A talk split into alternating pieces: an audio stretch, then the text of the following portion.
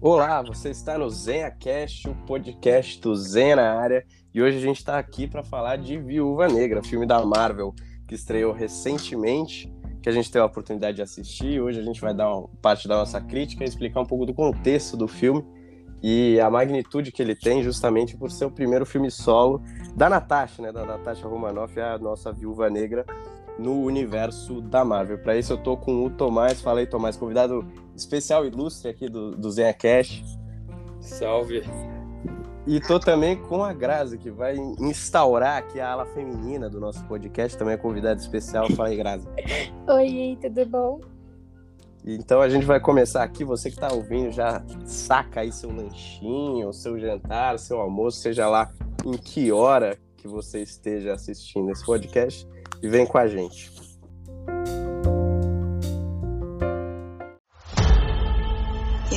Everything about me. I've lived a lot of lives. Before I was an Avenger. Before I got this family. I made mistakes. Choosing between what the world wants you to be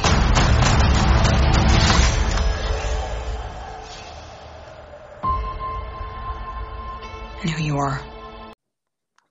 Bom, então para começar esse primeiro bloco, acho que a gente podia falar um pouco do contexto, né, do filme, que basicamente é o contexto geral do filme ele se reduz ao que acontece depois dos, dos eventos de guerra civil e como a Natasha tem que lidar com a perseguição que advém também do final daquele filme, que ela se expõe publicamente e, e diz que está pronta para eventualmente receber as autoridades, que é o, é o caso do, do, do agente Ross, né, do General Ross, melhor dizendo, que procura ela e busca a todo tempo prendê-la justamente pelos efeitos do Tratado de Sokovia, né? É, bom, é, então é isso aí. O filme se passando depois do, do Guerra Civil, é, ele meio que preenche um, um, vazio que a gente tem na história aí, né? É, do universo, se passando antes então do, do Guerra Infinita tentando dar esse é, preencher essa história da Viva Negra que a gente normalmente não tem muito bem contada, né? Então ele acaba sendo importante, é, mas bom, não, não vou entrar muito em detalhes ainda porque acho que isso vai no próximo bloco, mas mas é isso. Questão de, de contexto é basicamente isso, ver realmente as repercussões do, das ações dos personagens é, no Guerra Civil como isso atravessa o tempo antes de chegar no ponto que a gente vê em Guerra Infinita. É, eu concordo. Tipo, eu acho que foi uma nova cara que deu pra ver como é a Natasha, tipo, de onde ela veio, por que, que ela é assim.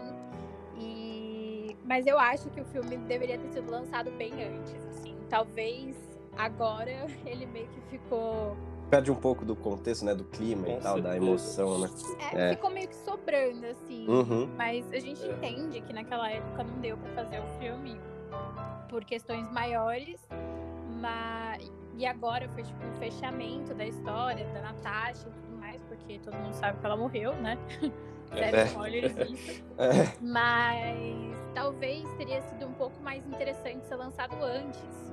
Porque o filme mesmo faz uma ligação com o Guerra Infinita, tipo. É, que a gente vai ver depois. Mas. E agora meio que, que ficou aquela coisa, tipo, tá, entendi. Preencheu o vazio, mas queria mais, entende? É. Exatamente, a atuação dela é muito boa, né? Enfim, a sinergia que ela faz com as demais personagens que coaduna no filme, mas é, fica realmente esse negócio de tipo, ah, a gente vai ter mais ou não? E aparentemente não, né? Ela, ela já sabe que não tem mais. É, ela falou, não, e ela falou justamente que esse é o, a despedida dela do MCU.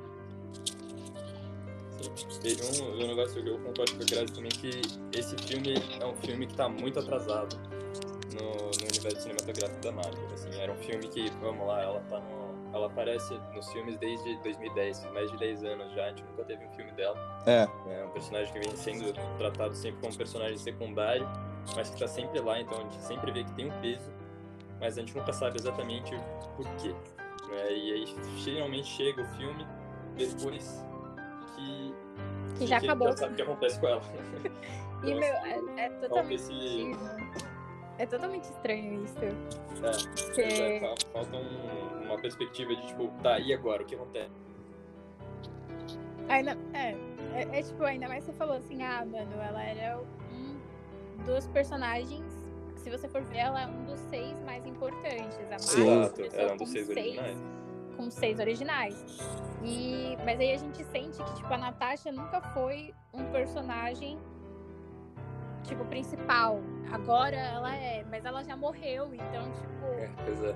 Vocês deram o principal para ela quando ela já morreu, tipo, não tem de onde puxar mais história para contar sobre ela. Então ficou um gosto de, ah, tá bom, a gente deu o que os fãs queriam, mas sente que não, não tem continuidade, sabe?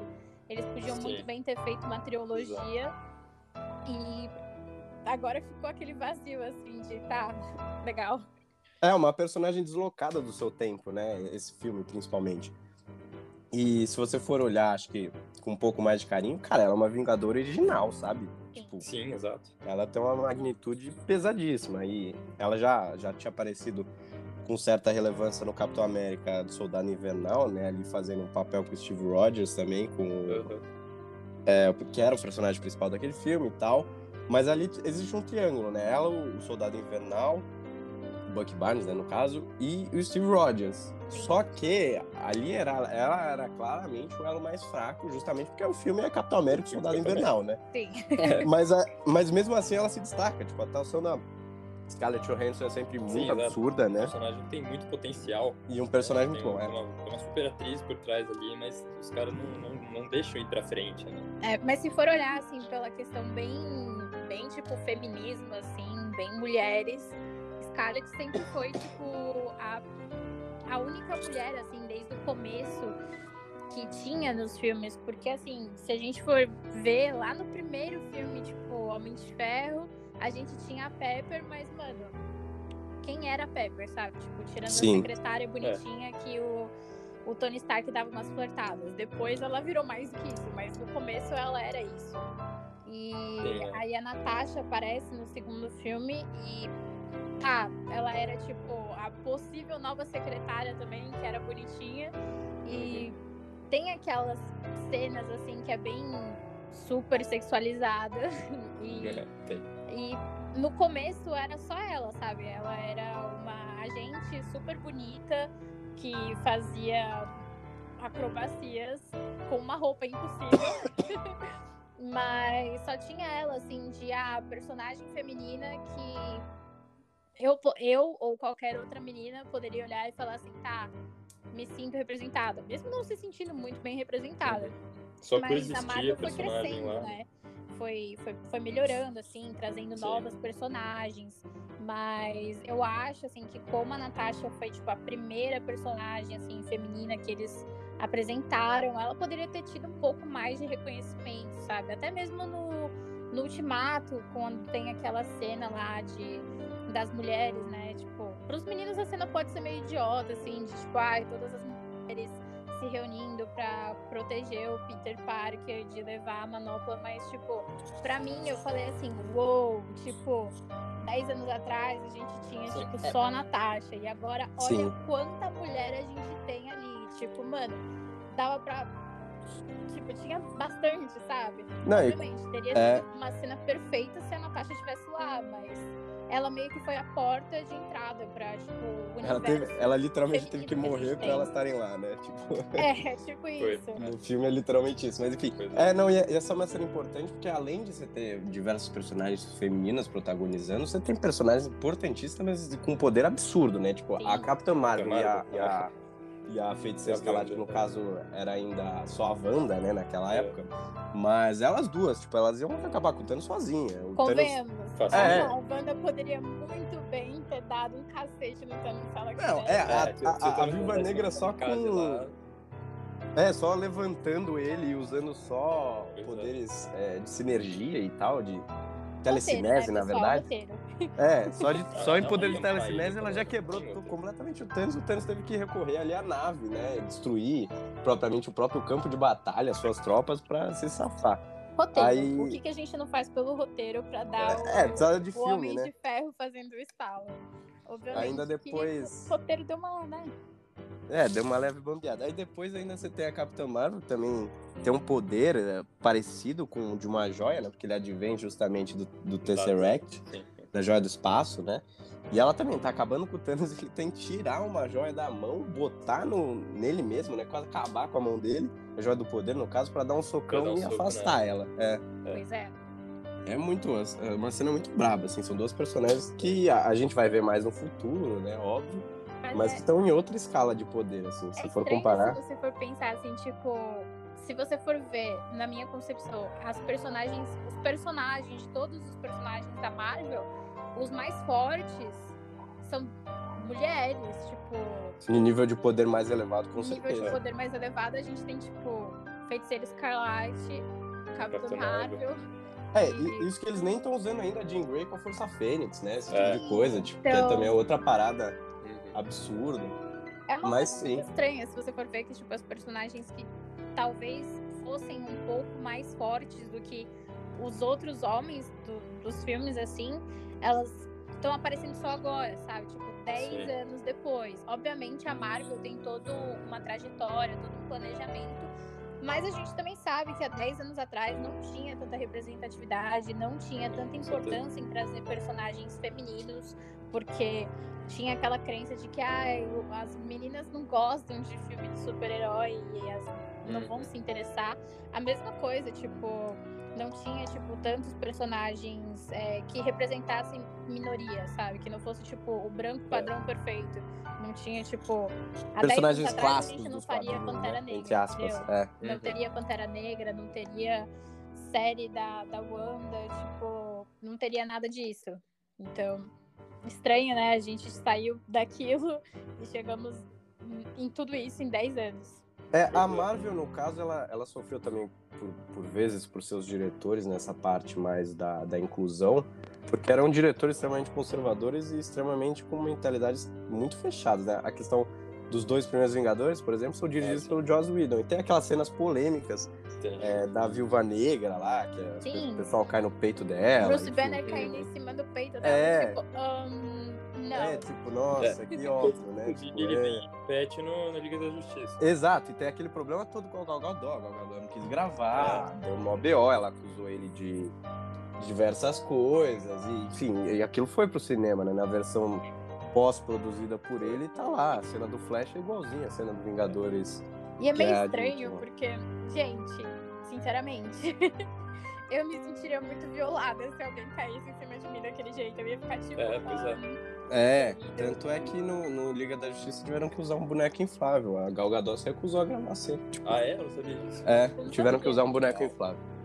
Porque é, é, absurdo, né? Tipo, ah, beleza, se você tá acostumado. Você se acostumar com isso já é meio estranho. Mas você ter que se acostumar a isso é pior ainda.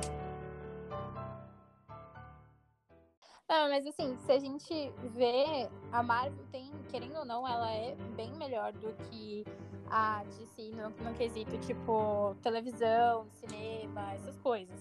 Então tem que pensar que o filme está sendo reproduzido para uma quantidade de espectadores que, meu, é enorme. Então imagina, você pega uma cena dessa e coloca lá para um monte de gente ver, tipo, querendo ou não, as pessoas elas repetem o que elas veem na televisão, no cinema e, uhum. e maneirismo, sabe? Tipo, vai lá e faz igual, copia, se inspira. Então, querendo ou não, as coisas ruins que acontecem nos filmes acabam inspirando muita gente. Então tem que tomar muito cuidado quando você coloca uma cena dessa, assim, onde coloca a mulher numa situação muito estranha. Porque ainda tem gente que acha que é normal fazer essas coisas. Tipo, a gente entende que no filme, obviamente, Bruce Banner não tinha, tipo, é, nenhum. Ele não queria fazer mal. Nenhum pudor, né? Em cima dela. Mas foi uma cena estranha. Deu um, um sentido estranho todo ali. É uma cena montada e, tipo, ele, ele, é. ele coloca essa cena em tom de piada, né? Segundo a argumentação dele e tal. Mas que desfoca também um pouco do, do negócio. O, no, no, próprio filme, o negócio tá começando a pegar fogo. O Ultron tá lá com diversos mini robôs quebrando tudo na, lá no prédio que os Vingadores estão. Aí, beleza, tem essa cena pra dar um alívio cômico. Tipo, ah, beleza, mas nada a ver, sabe? Meio é necessário. Parece que foi, ah, é, luta, luta, luta, luta, pausa é uma cena sensual. É. Luta, luta, luta, luta. Tipo, Exato. não foi uma coisa contínua, que nem tem em Loki, assim. Às vezes a gente tá. Loki mesmo, tipo, você tá numa cena de treta, assim, e aí ele solta uma piada no meio da treta, mas continua a treta, sabe? Sim. Foi super estranho. Não tira o foco, né? Não, essa questão das personagens femininas da Marvel é engraçado, porque de fato, tipo, você olhar na escala de poder, muitas delas estão ali beirando o poder máximo, né? E desafiando muita coisa. Mas se você for pegar em termos de, de importância, né? Principalmente Mesmo se assim. você for olhar a Disney, no começo elas não eram tão importantes justamente por isso, que a Disney começa a projetar o universo dela com base nos Vingadores, que era uma estratégia comercial que eles tinham na época, porque eles não tinham acesso também a outras coisas, né? Não tinha Quarteto é. Fantástico, não tinha X-Men, não tinha Homem-Aranha, então começaram pelos Vingadores. E aí essas personagens superpoderosas, elas aparecem depois, né, propriamente no MCU, e nos quadrinhos, beleza, elas estão tendo uma repercussão maior agora, mas em nenhum momento elas foram tão mais importantes que os Vingadores originais, por exemplo. É, é, é bizarro essa questão que existe uma, uma certa subversão da ordem que está acontecendo mais recentemente. Você tem as HQs é, da Capitã Marvel, da Miss Marvel, que hoje são bastante populares. Tem a própria questão da Viúva Negra, que cresceu muito também pela própria atuação da Scarlett Johansson e pelos filmes. Uh, você tem questão da, da, da Feiticeira Escarlate, que sempre foi muito, muito, muito importante, tanto pro, mais para os X-Men, mas também para pro próprio pros próprios Vingadores. E agora acho que tende a estourar também, porque é uma personagem que adquire uma certa relevância dentro do MCU que antes não tinha. Sim. E meio que casou, né? Porque, tipo, às vezes quando a atriz não, não casa, sim, a gente tem muita pessoal, tipo, fanboy não, não gosta. Então, mesmo que a, a, personagem seja ótima, meio que cria uma repulsa pela atriz. Infelizmente é o que acontece com a Capitã Marvel. É, pois a gente é. acha que o filme é horrível, que não combinou e tudo mais. Só que aí com a Elizabeth Olsen, a gente tem tipo, mano, eu não consigo imaginar outra pessoa fazendo a feiticeira escarlate sem é, ser. Era muito bem. As reclamações dela. E, a gente. Eu, falei, falei, falei. interessante também que, tipo, quando, quando eu vi Capitã Marvel, por exemplo, a primeira vez, eu não gostei muito do filme. Achei que, tipo, tava meio forçado, sei lá. Eu reassisti de novo esses dias. Não, não tive problema nenhum com a, com a Brie Larson no filme, de forma alguma. Minha, minha questão era mais, tipo, achar algumas cenas meio, tipo, nada a ver, assim. Mas eu reassisti esses dias e eu não, não tive essa impressão de novo, sabe? Eu acho que é um. É muito uma questão de, de a gente ter uma expectativa no filme e isso, isso muda. Mas é interessante ver realmente como isso evoluiu do começo, lá, lá do Homem de Ferro para cá, realmente, com abrindo a, com, a, com a Viva Negra abrindo a porta, né? E pra gente chegar num ponto em que realmente a gente tá por essas personagens, não só pela questão do, do nível de poder, como a gente vê a Capitã Marvel e a, a Feiticeira Escolate, mas importância em relação à trama mesmo, né? Como a gente vê principalmente no caso da Feiticeira mesmo. É, então, é, a gente discutiu isso também em podcasts passados, a questão do casting da Marvel, né? Que foi muito bem feito, a questão da, ah, da, da escolha dos atores e atrizes para os papéis. Cara, o Loki, tipo, Tom Hiddleston destrói, a Elizabeth Olsen como a, a Feiticeira Escarlate também, viu? Maneiro, o Tony Stark. Tipo, Tony Stark, o Robert Downey Jr., né? O Tony Stark, o Tony ele Stark é. é. o Robert Downey Jr., né? Chris Evans também. O Chris Evans também ficou bem como o Capitão América, ele que nunca uhum. foi um ator bom, né? Tipo, um ator mediano pra baixo. É, eu, o Chris Evans, tipo, cresceu bastante é. Porque é. antes ele fazia uns filmes, tipo, muito. Que eram Sexualizados também. Eram muito é, sexualizados, eram meio é. umas comédias que você assiste hoje você fala assim, sério mesmo que eles fizeram esse tipo é. de filme? Mas eu, a, é, a, a Marvel acerta muito, mano. Se a gente for ver quem vai fazer o papel do Pantera Negra.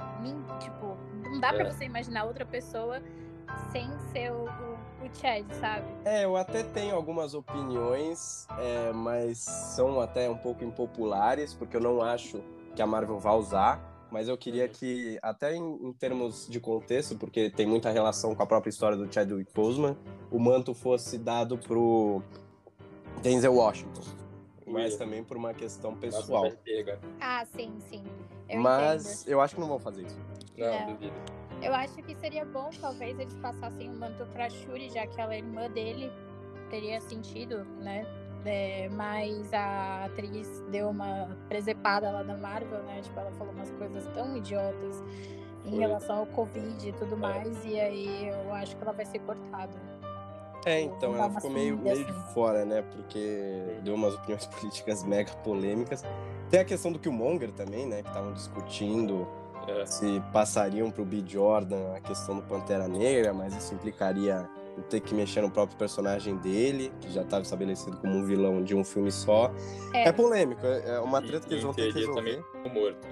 É, é, também morreu. Talvez eles agora, com a expansão do universo, é, talvez ele volte como, sei lá... Como uma variante, né? Uma variante lá. boa. Inclusive, saberemos.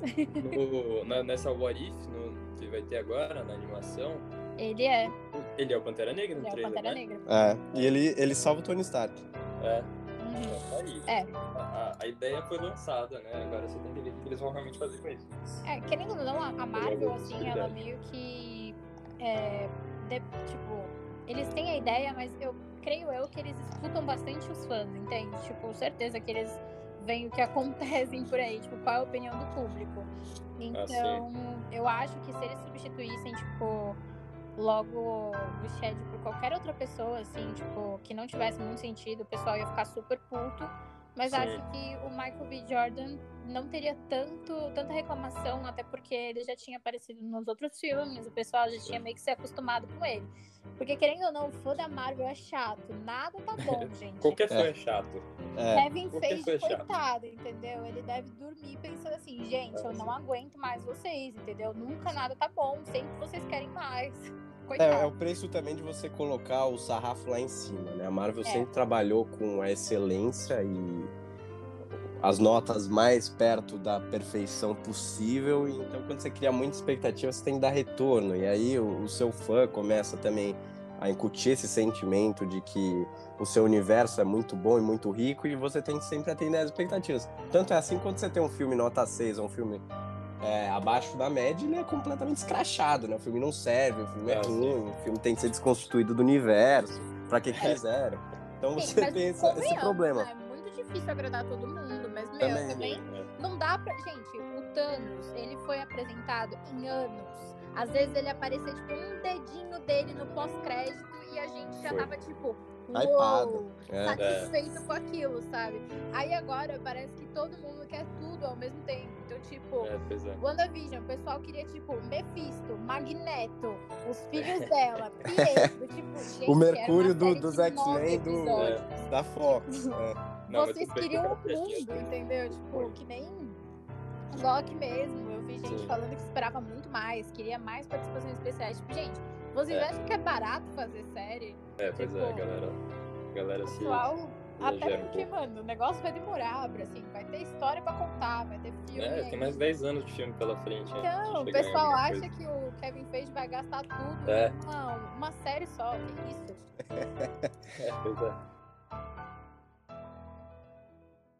We have to go back to where it all started. Where did you think I was all this time? We have unfinished business. My girls are the toughest girls in the world.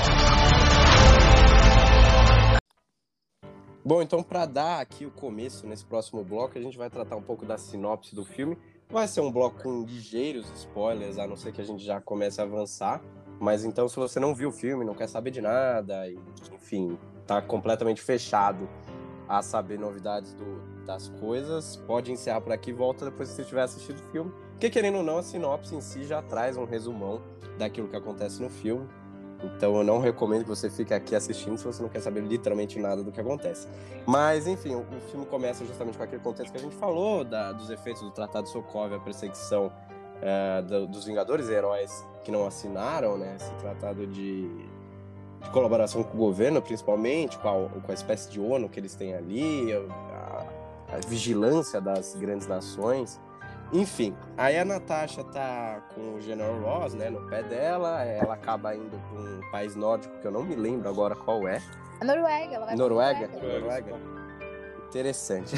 na Noruega, ela recebe um pacote, né, que foi enviado por uma pessoa que depois a gente descobre que é, entre aspas, a irmã dela, Elina, que é apresentada justamente nesse filme. É uma personagem brilhante também, é, rouba a cena. E a sinergia, mais uma vez, a, Marvel sempre traz grandes duplas, né? Quando faz seus filmes, suas séries. É, a Viúva Negra e a irmã dela também não deixam a desejar nesse sentido. Montam em cima do filme e, enfim, acabam conduzindo. Enfim, ela recebe esse pacote, que no caso são alguns antídotos que ela tem uma coloração vermelha, que são justamente feitos para você liberar as demais viúvas negras do controle mental da autoridade, né, que controla essas pessoas, que é justamente o Dracov, que é o vilãozaço da Viúva Negra, que já está presente na história, uh, propriamente até do MCU, o Loki tem uma cena que ele fala com a Viúva Negra, isso, quando ele está preso, que ele, ele fala, fala, da filha dela o copo dela já tá meio cheio, né? Tipo, de, tipo, o limite dela de matança já tá super É, você tem culpa no cartório também, né? É, é porque mais ou menos assim, tipo, não, não ia adiantar ela se juntar aos Vingadores, porque ela já tinha feito tanta merda que não dava mais pra limpar aquilo ali. É, tipo, pra compensar, né? É. É, então não vai, ser, não vai servir como pagação de penitência, né? Como pagamento de penitência. Não vai limpar e... a consciência só porque agora você tá com esses caras aí. É, que é óbvio, a tratativa do Loki pra, naquele contexto, escapar dali, né? Exato. Mas... Tanto que o, o, Loki mesmo já deu aquela puxada, né? Ele fala Budapeste. Tipo, Budapeste, é. O que aconteceu, gente? Nesse filme, pelo menos, a gente tem a resposta do que aconteceu nesse tão falado Budapeste. Não, é exatamente isso, né? Que, óbvio, a Marvel não mostrou as cenas do que aconteceu em Budapeste 100%, mas é algo que você tem ali nos Vingadores, no primeiro Vingadores, né? Com aquela, quando a, a Viúva Negra tá com o Clint Barton ali, com o exército Chitauri e tal, é, e, e tipo, ela fala, tomara que não seja igual Budapeste. É, ele fala, é, e, quem sabe. E depois eles trazem isso de volta de novo no, no Ultimato, né? No Ultimato. Trazem. Matar o Thanos, eles, eles mencionam isso também de novo. E aí você cria, não foi? Tipo, o que, que, que aconteceu e tal. É. Isso, não digo que foi uma frustração, mas eu me senti um pouco, tipo...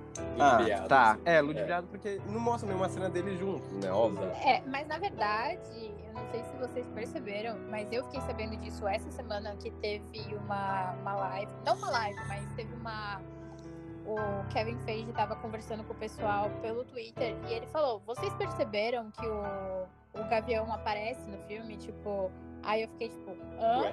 Como assim ele aparece? Aí eu fui ver e na real que não é ele, ele não aparece, é a voz dele. Né, em toda a cena do ah, contexto de Buda, da, do Budapeste, a voz dele tá lá. Então tem sim, ele sim. chamando a Natasha no filme. Aí é, eles estão conversando. Nossa, que legal. É, é um easter egg, um, uma referência legal, né? De, é. e tal. É que a gente cria ação, né? Porque você vê que tem as flechas dentro do apartamento indicam justamente o confronto que eles tiveram, né? Também quando ela tá. Quando ela encontra a Elina, tem, tem essa questão também. Sim, mas é, é, essa questão de Budapeste é justo uma das críticas que eu tenho do filme. Mas eu vou deixar pra falar depois pra, pra deixar com os spoilers já direitinho. Mas realmente bem lembrado, isso daí é, é, eu, é, é um dos pontos. É. Assim, não que eu não tenha gostado, mas acho que poderia ter tido mais. Mas, Sim. meu, eu gosto muito dessa construção que eles fizeram da Natasha e do Clint. Tipo, dois agentes que eram pra ser, tipo, super um odiar o outro e no final se tornaram família, sabe? Eu uhum. achei que foi muito legal. Até porque um, um, uma coisa que representa isso, que eu vi esses dias, é que a, a Natasha depois, acho que do, do Guerra Civil, começou a usar um colar que tem uma flecha.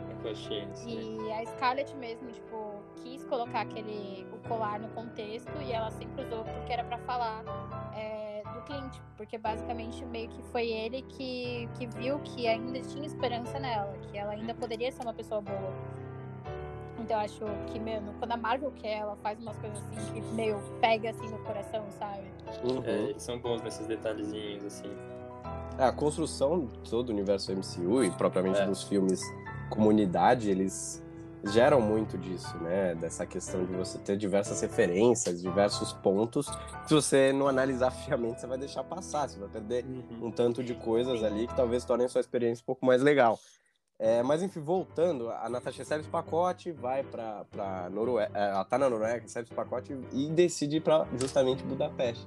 E aí lá que ela encontra a Elina, né, no apartamento. Até uma cena de ação bizarra de boa, é. das duas quebrando pau dentro do apartamento, né? Porque elas não sabem se uma tá sob efeito ou não.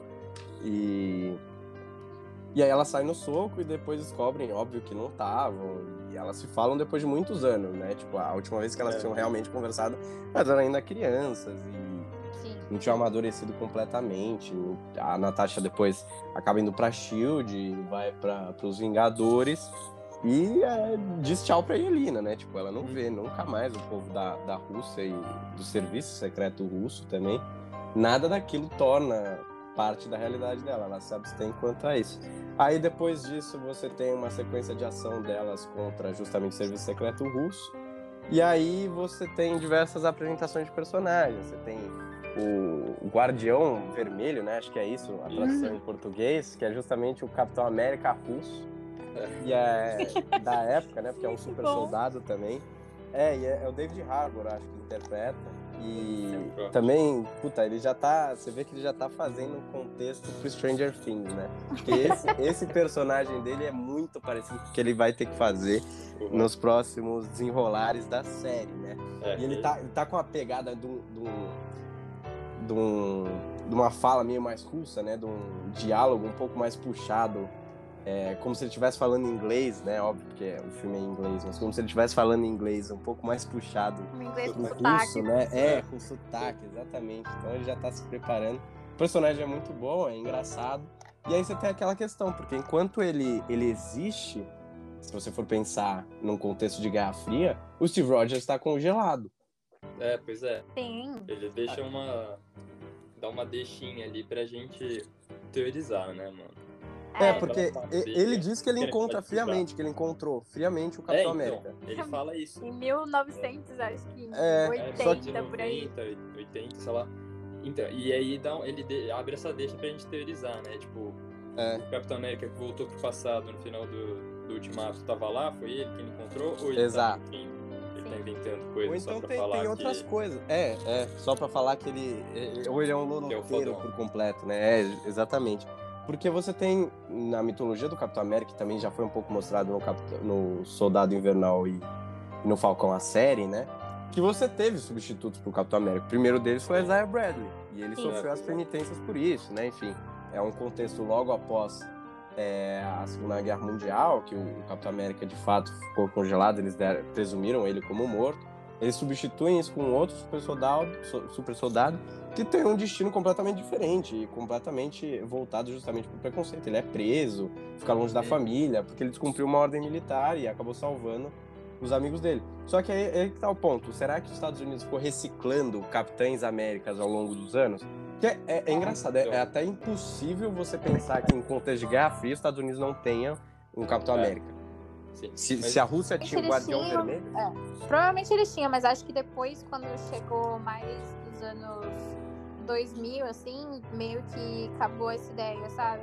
É, eu acho que, acho que como contexto, até é, a partir do fim da Guerra Fria, você não precisa mais ter uma liderança, um símbolo bélico desse, né? É, porque não teve mais guerra. É, não teve mais entre as, não tem aquela guerra iminente, mas. É. é. O que eu acho disso daí é que é o seguinte: é, mesmo no caso do, do Isaiah Bradley, por exemplo, não é que eles fizeram outro Capitão América, né? Eles estavam fazendo uma série de testes em um monte de gente para ver se eles conseguiam. E, e todo o, o, o, o, ponto do, do Steve Rogers, por exemplo, é que ele é um cara que ele é muito bom, ele, tipo, como pessoa, e por isso que ele consegue ser o Capitão América, ele não, não se perde, não tem problemas e, e dá certo ali, né? além, obviamente, das questões raciais, por exemplo, na questão, no caso do, do Zé Bradley. Mas eu acho que eles não, não devem conseguir ter um Capitão América, porque a gente saberia se tivesse tido outros Capitães América, como o Capitão América mesmo, tá ligado? Sim. É possível que eles é. tenham tido outros agentes, super soldados no meio, mas ter o, o título de Capitão América eu acho improvável, assim. Talvez é. fique nem o Buck, né? É, Buck ficou preso por quanto tempo? Às vezes ele era só usado em alguns eventos específicos e depois sumia mais por não sei quantos anos. É. Então pode ser algo assim. Pode, É. pode ser. Só para fechar então o contexto geral do filme, na sinopse, basicamente é isso. Depois que ela se junta com a Elina, com o Guardião Vermelho e tal, eles vão justamente tentar acabar com o reinado do Dracov, que é, é um militar que se esconde é, sob o, o submundo ali das organizações, que traz de volta aquele contexto que era popular nos anos 80, de você ter filmes é, do governo russo infiltrado, né? Até Stranger Things trouxe isso mais recentemente. Justamente na questão dos russos infiltrados dentro dos Estados Unidos. É uma questão um pouco parecida. A SHIELD, basicamente, é a pior organização possível, né? Porque tem a infestação da, da Hydra, agora A tem a SHIELD não infestação dos existe, tá russos. É, a SHIELD é uma A farsa, Shield é né? 100% fachada. então, Coitada, gente. cada uma daquelas letras lá simboliza alguma outra organização. Que não é possível. É, pois é. Mas, Pois mas é, é basicamente, basicamente ela meio que confrontando esse passado dela que ressurge, né? É, ela achou que tava apagada, né? Ela achou que ela tinha Exato. matado o Draco É. justamente naquela cena do passado. Ela descobre que não. E aí, no final, ela descobre muitas das coisas que ela achava que estavam enterradas, no caso, estavam só escondidas à plena visão, né? É, e esse é basicamente o contexto. Ela tentar lutar contra o passado dela, contra coisas que ela achava que estavam enterradas, mas são ameaças iminentes, tanto a ela quanto propriamente as pessoas que ela gosta. E é justamente o filme solo da Viúva Negra, mas que acaba tendo adesões importantes. As principais a gente já falou, que é a questão da Yelena, que é uma personagem que a Marvel vai projetar para o próprio futuro Ah. do MCU e das séries, né? Como a gente vai discutir um pouco mais adiante. Tem a questão do Guardião Vermelho, que é um personagem que pode ou não aparecer, não tem tanta relevância para o futuro. Mas deram Mas a entender que vai. É, deram a É. entender que vai, porque, enfim. E tem a Mas. Melina também. Oi? Ah, tem a Melina também, que foi Tem, a mãe também, dela. tem, né, entre aspas, a mãe. É, pode É. crer. Que é uma personagem cativante também, é legal. Um Uhum. personagem legal. E aí, basicamente é isso. Então, acho que a gente, pra terminar esse bloco, é finalizar com esse contexto, dizer que ela vai enfrentar justamente o passado. E aí, agora confira com a gente no próximo bloco o que vai acontecer, o que a gente achou principalmente. One thing's for sure. I'm done running from my past.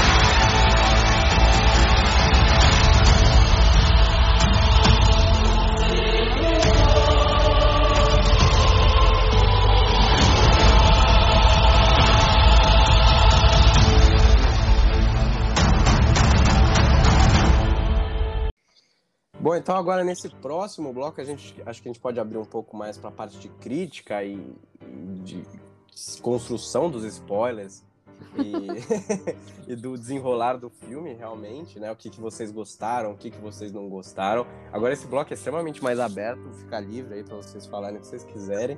E eu vou começar então com o Tomás para ele dizer o que, que ele achou do filme, os pontos positivos, os pontos negativos, o que podia ser melhorado, o que surpreendeu, o que decepcionou.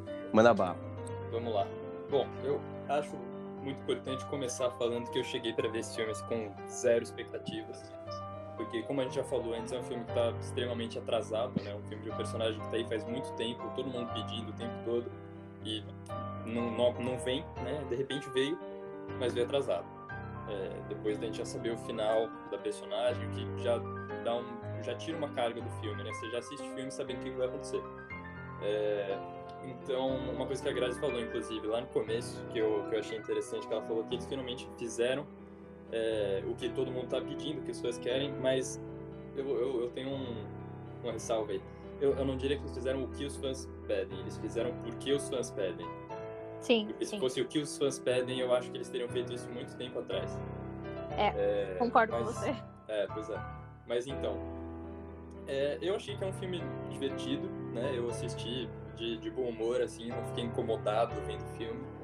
Mas é, é um filme que tá meio perdido ali no meio, né? Eles pegaram uma, uma área meio estranha do, do, do universo da Marvel para inserir esse filme. Eles pegam entre o Guerra Civil e o, e o Guerra Infinita. E, bom, começando por finalmente darem é, as, as cartas sobre o que, o que foi Budapeste, né? É, eles mostram no filme Budapeste sendo um, um evento bastante traumático para Natasha, né? Ela ela acaba tendo que, para encerrar o, o, reinado aí do Dracov é, e o programa das Viúvas Negras, ela acaba matando também a filha do Dracov, né, em teoria. E, e isso, para mim, fica, fica um pouco estranho com as outras menções de Budapeste durante o, do universo da Marvel. Por exemplo, você pega no primeiro Vingadores e mesmo no, no, no eles, eles trazem esse assunto de uma forma muito bem humorada, assim. Né? Mais leve, né? Gente, Nossa, tá muito diferente de Budapeste, né? Tipo, é... É, tipo, é, a gente matou a criança inocente, da hora. Não, então, eu acho que... É. Então, eu, eu acharia muito mais interessante eles terem feito um filme sobre Budapeste, né? Eu acho que talvez fosse construir muito mais e dar muito mais, tipo... É, entregar para os né? fãs em questão de, de realmente o que a gente pede. Mas tudo bem, eles não precisam dar o que a gente pede, né? Não é essa a questão. é, eu acho que isso eu já pedi um pouco demais. Mas, mas é, esse é um ponto que eu achei que ficou meio ponta solta, assim, que, que não bate muito. Mas tudo bem, é um detalhe. Dá um background pra gente entender de onde ela veio, porque que ela é de tal jeito.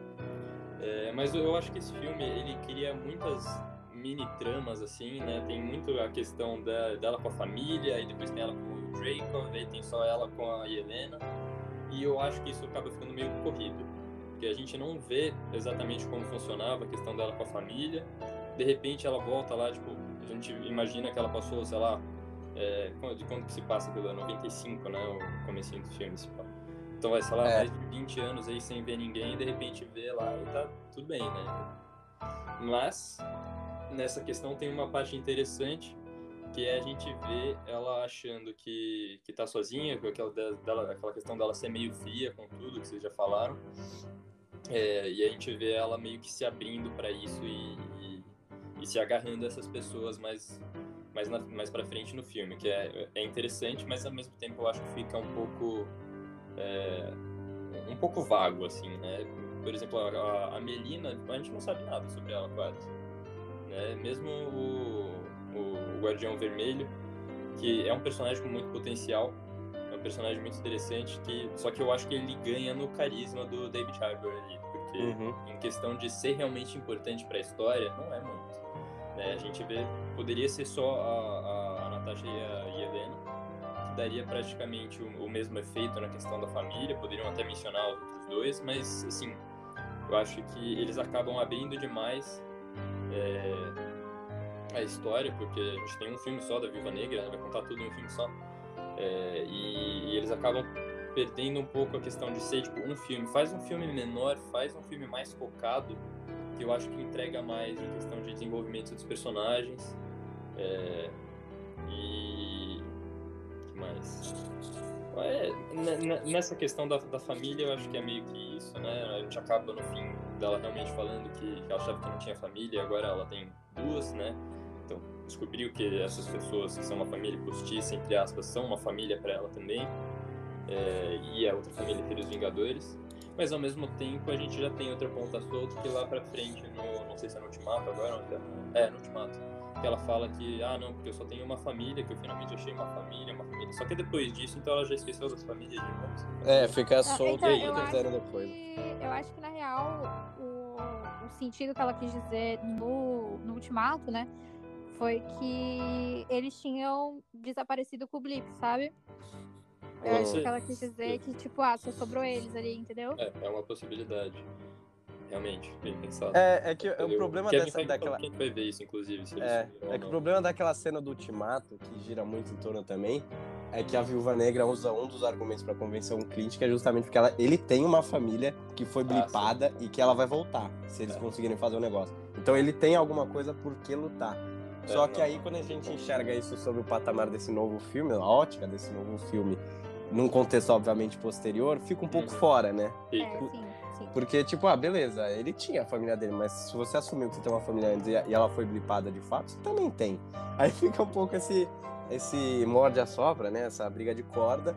Mas é difícil, né? Porque você vai ter que montar esse filme posteriormente, a construção do universo, vai ter que retratar um momento histórico específico dentro da linha do tempo do MCU e que depois acontece muita coisa. Então é. é, é difícil ele fazer sem ficar com pontas soltas e tentar fazer um negócio mais abrangente. Acho que se eles tivessem tomado um pouco mais de cautela e tivessem um pouco mais de uma ideia centrada para fazer esse filme, que eu acho que um pouco das ideias divagam uma da, umas das ah, outras sim. durante esse filme. Acho que eles imaginam uma coisa, aí eles executam de um outro jeito, aí eles já puxam um terceiro assunto que hum. eles queiram tratar também e vão misturando tudo e de certa forma ao longo do filme certas coisas parecem meio salado. Sim, mas exatamente. É, é um negócio que eu vejo, por exemplo, também fugindo um pouco, mas é uma uhum. comparação que eu acho válida, você pega o filme do Han Solo. Eles, tu, tudo que a gente sabe sobre o passado do Han Solo, da trilogia original de Star Wars, eles tentam encaixar num filme só. Sim. Então, tipo, tudo você fala, pô, isso daqui poderia ser uma história interessante. Eles fazem um detalhezinho da história, tá ligado? Só coisinhas pequenas, você fica, pô, e aí, tá ligado? Fica meio solto, assim, fica meio fraco. E é, um, é uma coisa que eu senti um pouco nesse filme. Eu acho que, por exemplo, filme, os filmes da Viva Negra poderiam ser mais de um mesmo fazendo agora, foda-se, faz agora. É, mas poderia ser, tipo, pega um, faz Budapeste, aí mostra essa, essa treta do começo das Viva Negra, acabou ali, mas aí você descobre que não. Então, tipo, poderia ser dois filmes, sei lá. Talvez desse para encaixar um pouco melhor essa questão da, da família e do Draco, né? Ter um, um desenvolvimento maior, assim. Ou simplesmente fazer um filme só, mas com uma história mais focada, mais centrada ali, né? Fazer meio que um, um spin-off mesmo, porque realmente não deveria é, agravar em muitas coisas pro, pro, pro universo como um todo. Mas é isso, então a gente acaba tendo uma família que é um pouco superficial e a gente acaba tendo do outro lado um vilão que é bastante genérico também, né? Tipo, Drake, Demais. Tipo, ele aparece três vezes no filme. é, e ele, ele, Não, ele, ele aparece três vezes no filme. É. O vilão da história estão correndo aí, tá ligado? E ainda tem junto com ele, tem outro vilão, que é o Taskmaster lá. O treinador, né? Né? Tipo, os caras ficando dando hype no maluco e depois some, ele aparece três vezes e acaba. Não, eu acho que ele é, talvez ele seja ele junto com parte do Draco seja um centro gravitacional dos problemas que eu enxerguei no filme. Sim. sim. A figura do Taskmaster, do treinador, eu acho que foi muito maltratada. É, a questão do, do Draco, eu, eu, eu, concordo com você de tipo, ah, é o vilão mastermind de tudo, né? Cara, é. eles pintam ele durante o filme contra, como esse grande é, vilãozão que consegue se esconder e tal, tudo bem, ele se esconde até demais. Não, mas... Ele se esconde até demais. É, e aí você vê que o cara tem um poder absoluto, sabe? Quando você enxerga a, questão da base dele, a né? Base. Que é ali no final do filme, que é um negócio, ah, tipo, ele não aparece nos radares porque ele tá sob a, ele tá a atmosfera ali, né? É, ele tá em cima do que tudo pega. Aí tudo bem. É, e aí você enxerga, beleza, é um, é um, cara que. E aí, quando ele explica todo o plano dele, é um cara que tem um capital político muito forte, né? Um, uhum. Uma capacidade de intervir nos regimes é, de governo das, das nações mais poderosas. Ele explica o plano dele todo com as viúvas, que são agentes super especiais, que ele tem diversas, infinitas mulheres trabalhando para ele, espalhando pelo mundo, derrubando regime, fazendo, enfim o que ele quer politicamente. Então é uma pessoa que tem um poder muito grande. Aí tudo bem, você entende o porquê dele se esconder, que ele é uma é. pessoa que age justamente nesse submundo. E o filme inteiro traz essa ideia de, de submundo, de, de obscuridade, todas essas coisas, principalmente que geram esse grande vilão, grande antagonista do filme. Mas é muito decepcionante a figura dele. É, tipo, é beleza, ele é tão escrotão, ele é tão babacão e tipo, ele é tão bostão, sabe? Ele combina uhum. tudo que de um ser desprezível. E o jeito de resolução do conflito, especificamente com ele, achei ok. Não achei ruim, achei ok. Embora seja um é. pouco piegas, é um pouco piegas, mas eu achei ok. Agora, a figura do Taskmaster, eu achei que eles, eles decidiram inovar, eu não tenho problemas com inovações, mas quando fica uma merda eu fico meio pistola, é. não pistola, mas fico chateado, assim. Porque o Taskmaster, o treinador é um vilão se for pensar, ou pelo menos um, um, uma personagem, que é muito útil. Muito útil em diversos contextos. Que ele é literalmente um personagem que, que vê os estilos de luta né, das pessoas, o modo de agir, e copia, faz igual. Então ele pode ser um vilão de infinitos modos, infinitos contextos. Você pode. Ele nunca. Provavelmente ele nunca vai ser um vilão primário, né? Um super vilãozão. É, Mas ele pode ser um pau pra toda obra, né, um, um mecanismo que outros vilões maiores usem principalmente nesses contextos urbanos que a Marvel tem criado, cara, seria da hora de ver ele, numa outra versão, lógico, mas na série do Soldado Invernal do e com o Falcão. Tipo, ele seria um vilão Exatamente. muito bom também para aquela bom. série. que é uma série que para mim eu já discuti isso um pouco em outros podcasts, mas que na parte de antagonistas carece faltou, um pouco de faltou. protagonismo. Sim. E eu acho que se utilizassem ele naquele contexto seria bom. Cara, eu não sei se vocês jogaram. Eu, eu nem vou recomendar pra vocês jogarem. Mas não, o. Ah. Também, que ele, ele tá lá, mas não é nem isso. O jogo dos Vingadores, o mais novo, do, da, da Square Enix. É um jogo que hoje ainda é ruim, assim, tem diversos problemas. Mas a cena. A primeira cena é um embate dos Vingadores lá na Ponte São Francisco contra na Golden Gate contra justamente o Taskmaster e parece demais com o treinador e parece demais a primeira cena de batalha da Viúva Negra com ele naquela na ponte, ponte, justamente em na Noruega, né, que nem vocês contaram. Então, não sei se uma coisa puxou da outra, porque esse filme já estava gravado faz um tempinho. O Jogo dos Vingadores, óbvio, tem tem projeção parte do universo da Marvel, não sei qual veio primeiro, mas você vê claro que há uma certa inspiração, justamente porque tem é, porque tem algumas, Sim, né, alguns, alguns wallpapers, algumas, alguns frames, algumas cenas que eles colocam como cartaz, que é justamente a, a, a Viúva Negra pulando em cima dele, e aí tá, óbvio, tudo mais escurecido, aquelas luzes vermelhas, a ponte, você vê ele embaixo se protegendo com o escudo. E é muito parecido com o que acontece justamente no jogo. Então não sei se é uma referência explícita ah, ou uma própria cópia de uma coisa da outra, mas isso achei ok. Agora, a minha crítica quanto a esse vilão secundário, esse, essa mão de obra também do, é. do Dreykov, que é o, o, treinador, é justamente a mudança do personagem. É, eu não vejo problema de mudarem o gênero dele, né? Fizeram ele como uma mulher nesse caso. É, pois é. E... também, mas é, o, mas aí na hora. O contexto, né? É, então na hora, beleza, eles te mostram como a filha dele que não morreu. Aí você é. já vê, puta, piegas, demais, é. assim, tipo, fora da conta. Ah, é óbvio que ela não morreu e ela ficou toda ferrada e virou é. um, vilãozão que tá sob o controle mental e quer acabar com todo mundo e não sei é o quê. Né, é, um Darth Vaderzinho e fraquinho, né? De é, motivação e tal. Sim, tipo, bemzinho. essa questão de se esconder sob o controle mental, ela é útil até certo ponto. Porque se é. tudo se resolve nisso, fica bobo. Agora, se você tem é, exato, fica vazio. Se, se você tem pontos da sua história ou dos, das construções dos antagonistas que se são cercear, cercados por isso aí, tudo bem. Agora, quando você tem tudo com base nisso, aí fica ruim. É. Uh, aí, beleza, ela é a, a, filha dele. E aí eu não, não tinha me incomodado tanto ainda. Eu falei, é, meio, meio fraco, mas tudo bem, relevei, engoli. E aí depois, o final de tudo é, puta, achei muito fraco, que é aquele negócio, ai, ah, e não me mate, eu não vou te matar, eu não vou parar de lutar por você. Eu estou arrependida do que eu fiz e você me ouça e eu vou quebrar esse controle mental. Tipo, puta, e é, é uma cena ah, que ah, demora. Eu, eu acho, é, eu achei muito bobo, eu não gostei eu desse final bobo. da personagem. Achei que foi um desperdício das duas coisas. Acho que você sujeitar Sim. a Viúva Negra àquele ponto, eu não gostei muito. E, e propriamente do treinador, achei extremamente fraco. Mas fala aí, Grazi, qual a sua opinião é, antagônica aí dessa minha crítica? Não, então, é que pra mim, tipo, se fosse, tipo, a Natasha do primeiro filme que ela apareceu na Marvel, uhum. ela realmente ia meter o louco, ia, tipo... Cagar, né? Ia tacar o foda-se, ia bater na mulher e matar ela. Sim. Isso é realmente, tipo, ela faria isso.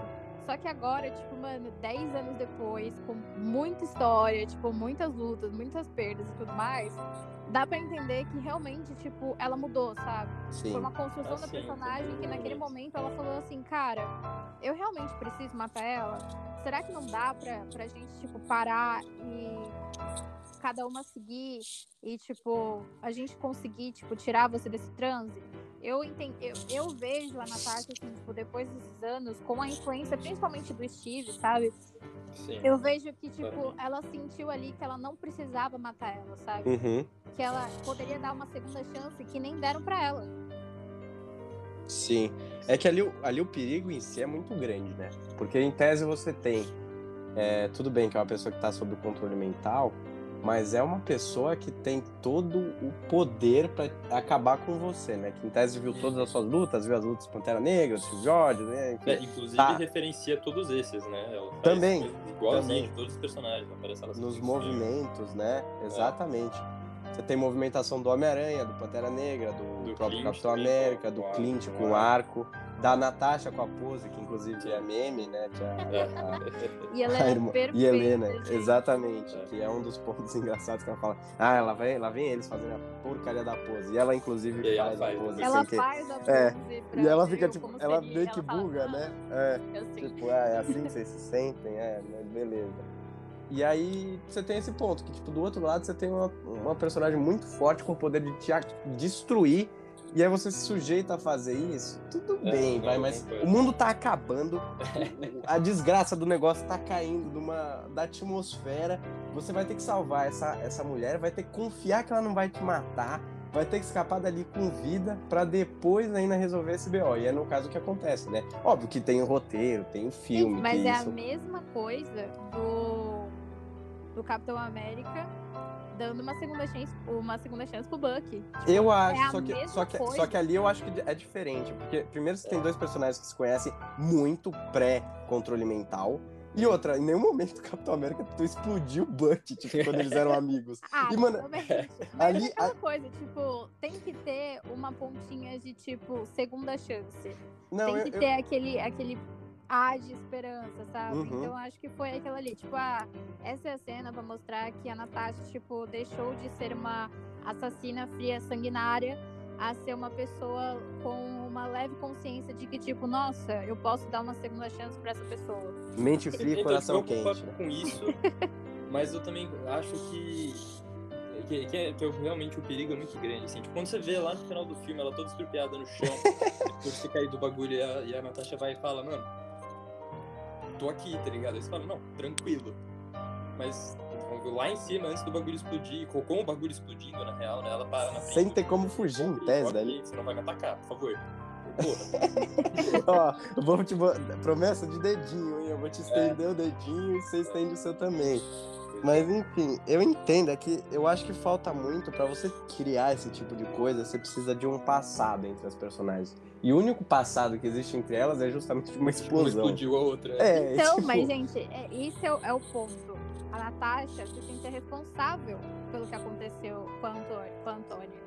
Então, tipo, nesse sentido de, de, tipo, ela olhou e falou assim, caralho, ela só virou o, essa pessoa que ela é hoje por uma coisa que eu fiz por algo que só ia me Será? beneficiar, porque querendo ou não, matar a criança não ia não ia não, não ia mudar toda a trajetória do, do que ia acontecer no mundo. Uhum. Mas para ela, se ela fizesse aquilo, ela ia poder deixar o passado dela e entrar pra Shield, foda-se, era como se ela não tivesse mais passado.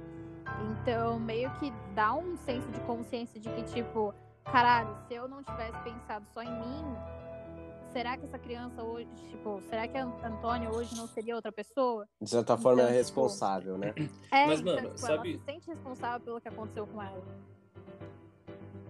responsável eu concordo, até porque, né, ela explodiu a mina. Mas... não, não, é muito absurdo, desculpa. mas, mas beleza. É, eu acho tranquilo ela se sentir meio que responsável, assim, mas eu não sei se, se daria pra ela ser diferente, porque ela fica o Draco, tá ligado? O que o Draco faz. É isso que ele faz. Ele faz com ela exatamente o que ele faz com as outras. É, então, esse é um, esse é um ponto que eu, eu tenho pra, é. Pra instigar vocês pra discutir. Que tudo bem, a gente já, já entendeu o lado da, da Viva Negra, da Natasha, nessa questão Sim. da redenção, que é fruto do histórico da personagem, da mudança que ela tem com contato com os diversos seres que passam pela vida dela nesses 10 anos de MCU e não sei o que. Tudo bem. Agora, e do lado do Antônio? Tipo, o único, o único, contato que você tem com essa mulher é. Você sabe que você foi explodida de alguma forma. É. Aí teu pai, que é um louco, megalomaníaco, fica incutindo na tua mente que foi essa mulher que fez isso pra você. Você cresce com isso a sua vida inteira. Aí depois o seu pai, que é outro escroto, te transforma numa máquina de matar. Depois de você ter quase morrido, ter, sei lá, se queimado 70% do teu corpo, ter ficado toda estrupiada monta em você uma estrutura robótica para você conseguir virar essa arma que ele quer. E aí, beleza, você tem. Você, é, Darth Vader. Você tem dois problemas. Um que é seu pai, que é um idiota e um filho da puta. e isso ela mostra durante o filme. Tanto é que uma das preocupações quando a Natasha liberta ela do controle é, mental é justamente esse, ele já foi. É. Exatamente. Mas o outro você tem. É, mas o outro você tem, ainda tem o lado dela. Tudo bem, mas, tipo, o, o, que eu fico imaginando, mesmo que a Natasha libertasse ela do controle mental naquela hora, por que, que a Antônia não passaria a faca nela depois? Tipo, é. eu, eu passaria se eu fosse ela. É. Eu ia me explodir, velho. Cara, pior que eu, eu não passaria, entendeu? Você não passaria? Eu acho que isso é um pouco pessoal, mas, mas eu passaria. Eu passaria. Eu não passaria porque eu ia, eu ia estar, tipo, assim, mano, já aconteceu tanta merda, assim, tipo... Preguiça, né? Pregue. Não, é porque, tipo assim, chega um, uma época da sua vida que você fala assim, cara, vai mudar, vai, vai acrescentar alguma coisa na minha vida? É, tipo, ia acrescentar alguma coisa ela matar a Natasha? Não, não. Tipo, a coisa já tava feita, tipo, ela já era quem ela era, então, tipo, mano vida que segue, tipo, vambora, sabe? É, não, não tem. Isso, isso é verdade, não tem utilidade na vingança ali. Né? É. Seria mais um, um, aspecto pessoal, né? Sim. É, vingança pela vingança. Mas. É, é, diferente de vocês, assim, que vocês não estavam tão, assim, tipo, entusiasmados pra ver o filme. Gente, eu tava, tipo, Hypada. entusiasmada. Vocês não estão entendendo. O filme lançou, tipo, 4 horas da manhã, era, era 4 e meia. Eu estava lá assistindo numa sexta-feira, tipo, friozão de manhã, quatro e meia da manhã, eu estava assistindo para não pegar nenhum spoiler. Vocês não estão entendendo? É, isso é foda, né? Porque Nos tempos de hoje em dia é difícil. Eu não quero é. pegar spoiler, eu quero ver. E eu tava muito, muito afim de ver. Principalmente porque, tipo, meu, ia ser o primeiro filme, assim, tipo, solo de uma heroína, assim, tipo, da Marvel. É, não de todas as heroínas, né? Porque a gente teve Mulher Maravilha. Uhum. Mas eu tava muito, tipo, nossa, eu quero ver como eles vão construir essa história, sabe? E assim, eu achei que foi uma construção boa até, porque a gente tem o começo do filme contando um pouco da infância. E se você vê, tipo, a Natasha, ela, como ela era mais velha que a Helena, ela já sabia o que o que o que, que era que estava por vir, que né? Estava acontecendo. Ela já sabia o que, que eram as viúvas negras e tudo mais. Tanto que quando a Melina fala, né, o, o Gavião, o. Ai, gente, eu esqueci o nome dele. Mas... Dracoff? Não, o, o Guardião Vermelho. O Guardião Vermelho chega ah, e fala, sim. tipo assim, olha, a gente precisa ir embora, tipo, chegou a hora. E a Melina mesmo uhum. fala, tipo, eu não quero ir embora, eu não quero fazer isso. E, é. e aí ela fala para as crianças irem se arrumar e ela vira pra Natasha e pede desculpa, tipo, porque ela já sabia o que ia acontecer. Ela já sabia que a Natasha ia voltar para a sala vermelha, ela já sabia que a Helena ia voltar para a sala vermelha, porque a Melina era uma viúva negra. A, a Melina foi uma das primeiras viúvas negras, tanto que elas falam lá no filme que ela é da antiga geração das viúvas negras. Ela tem até o traje, né, que ela usa depois. Sim, então, tipo, para mim, eu acho que no que nem vocês falaram assim, ah, eu achei que essa família foi muito superficial, mas assim, eu acho que até aquela idade, assim, tinha muita história, sabe? Já tinha, tipo, um contexto. A Melina já tinha criado um relacionamento com elas, tanto porque se ela não sentisse nada por elas, ela só ia falar assim, mano, foda-se, cata suas coisas, vambora. Uhum. Ela não ia falar, tipo, ah, eu não queria ir, ou me desculpa. E a gente tem logo a cena depois que elas chegam lá na acho que é em Cuba, que elas, eles vão pra é, Cuba, né? A gente tem a, a Melina no chão, tem, depois que, que ela levou o tiro, aí a gente tem a Natasha super preocupada com a Melina, chorando em cima dela.